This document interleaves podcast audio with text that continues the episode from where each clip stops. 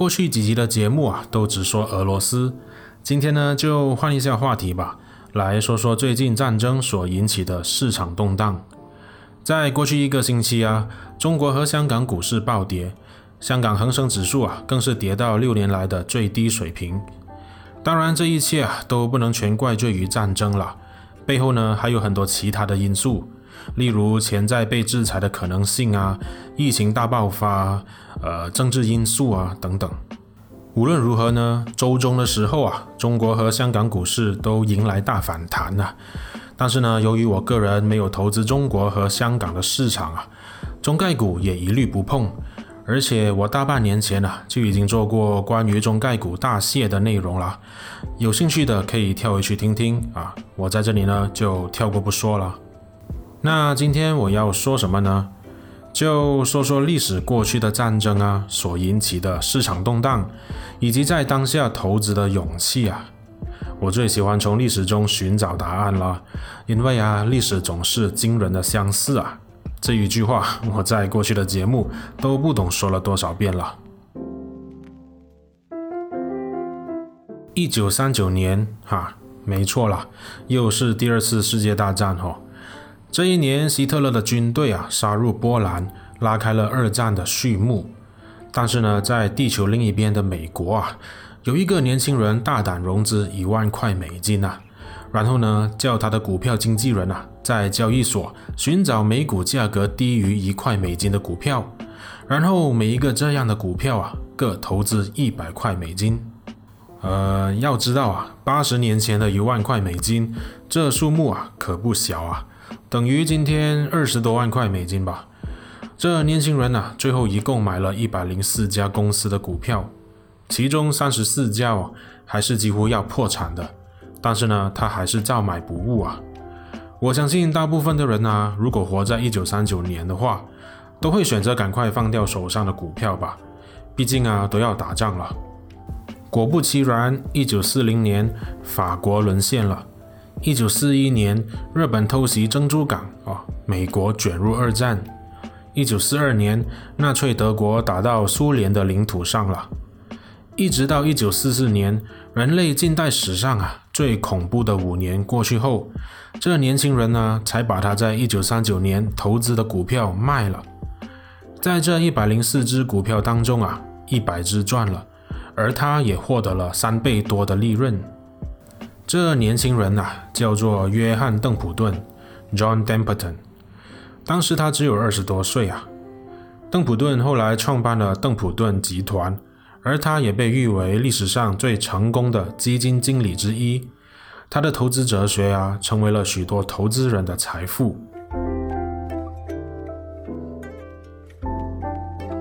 邓普顿认为啊，要成为一个伟大的投资者呢，必须具备啊七种基本素养。他们分别是谦逊、好奇心、怀疑的精神、独立、自律、耐心，以及最重要的勇气。当然啦，呃，我并不具备这七种基本素养啊，所以呢，我不是一个伟大的投资者，充其量只是股市中的一颗韭菜。啊、呃，没错哈，投资非常需要勇气啊，有时候呢，甚至需要好像乌克兰人保家卫国那样的勇气啊。当然了，乌克兰人需要的勇气更大，毕竟啊，上战场保家卫国，最坏的结果呢，就是赔掉性命。投资最多是赔钱而已啊，除非你进行的是赌博式的投资啊，那就另当别论了。虽然说勇气啊很重要，但是呢，在过去的十二十三年来呀，投资者并不需要多大的勇气。自二零零八年金融危机后啊，股市啊可以说是一路牛到今年年初啊，除了二零二零年因为疫情的关系而出现比较大的回调之外。可是呢，这回调啊，也只是维持了一个月而已啊。过后呢，股市又经历了一波更牛的牛市。但来到二零二二年呢、这情况呢就变得很不一样了。除了疫情还在之外啊，我们的世界也进入了一个高通胀的时代啊。而油价现在也差不多是一百块美金一桶。一些分析师还表示啊，未来油价有可能会飙升到两百块美金一桶哦。嗯，关于通胀啊，我也已经在三个月前做了节目讨论它，有兴趣的可以跳回去听听哦。呃，没错了，我还真做了不少节目。哼，如果你听到现在啊，都还没有订阅我的频道的话，那就麻烦贵子啊，按一下订阅键和打开小铃铛啦。OK，说回我们今天的状况，好。这一次的乌克兰战争啊，是近几十年来最接近发生核战争的时刻啊！因为普丁在较早前呢，下令俄罗斯的核武器进入战备状态。普丁这一下令啊，当时的股市呢又一泻千里了。毕竟我们都不知道啊，普丁这狂人到最后会不会发疯？要知道啊，俄罗斯是全球拥有核弹头最多的国家啊，有一千五百多枚核弹头。那在过去啊，我们有没有遇过类似的情形呢？有，那就是一九六二年发生的古巴导弹危机啊。这又到了说历史的时刻了，哈，也是我最喜欢的部分啊。一九六二年，在美国和苏联处于冷战的时候啊，美国代表的是自由民主资本主义的阵营，苏联代表的是社会主义阵营。这两大阵营啊，在全世界展开各方面的较量哦，例如经济啊、意识形态啊、政治啊，以及最重要的一个较量啊，也就是武器。而核武器啊，是人类史上最强大的武器。美国和苏联当时都拥有不少核弹头，为了可以进一步用核武力震慑对方啊，双方都尽可能把导弹发射场啊设立在靠近对方的地方。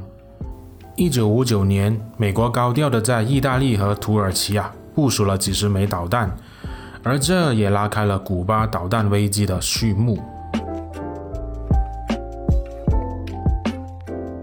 美国和古巴的关系啊本来蛮不错的，但是呢过后发生古巴革命，古巴换了新政府后啊所产生的政治问题，让美国和古巴渐行渐远，关系呢也越来越差。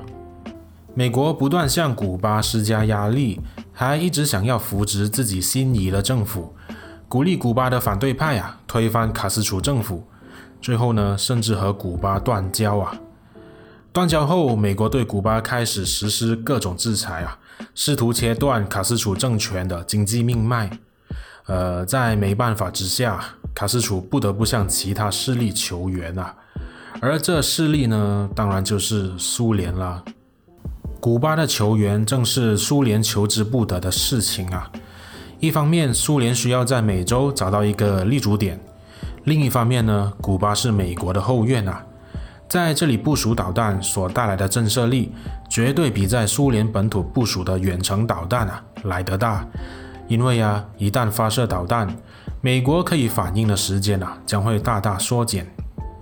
既然美国你在我的前院意大利和土耳其部署导弹，那苏联我也同样在你美国后院古巴部署导弹，这叫做你做初一，我做十五啊！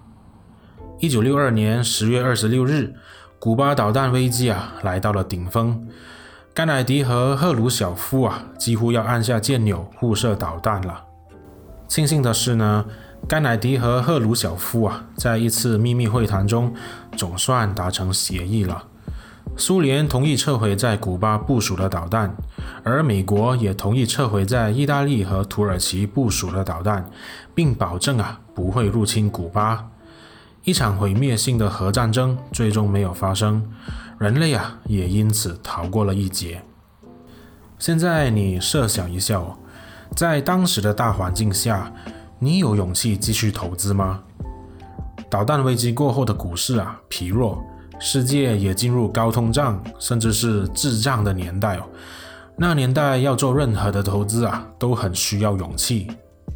有投资研究机构啊就假设过，如果你在一九六六年在美国大型股投资一千块美金的话，来到滞胀高峰的一九七四年，你的投资啊只剩下五百八十块美金而已。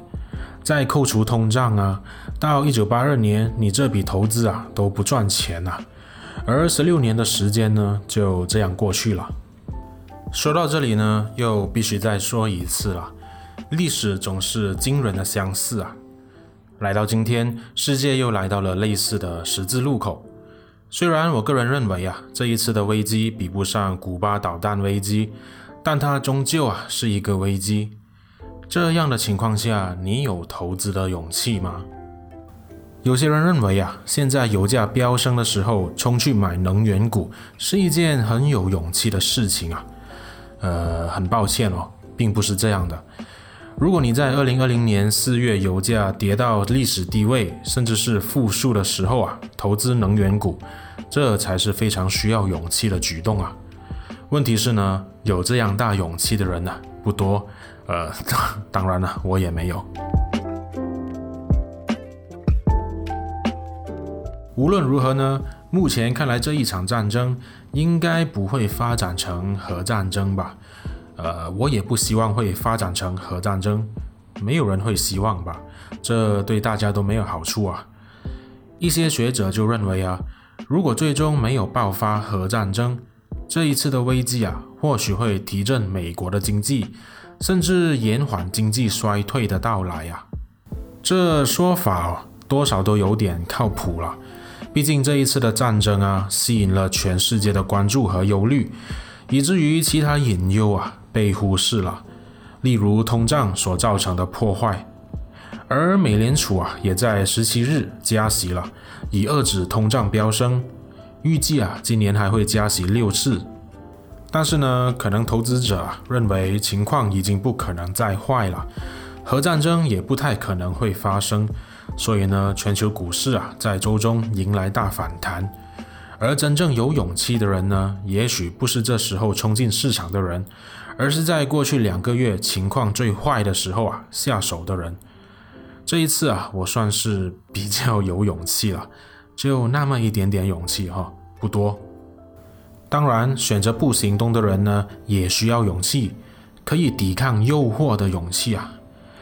一九八零年代初就有不少投资者因为滞胀七零年代亏很多而放弃股票啊，然后呢，被他们的经纪人忽悠跑去投资其他替代的投资产品，结果呢，财富化为乌有啊。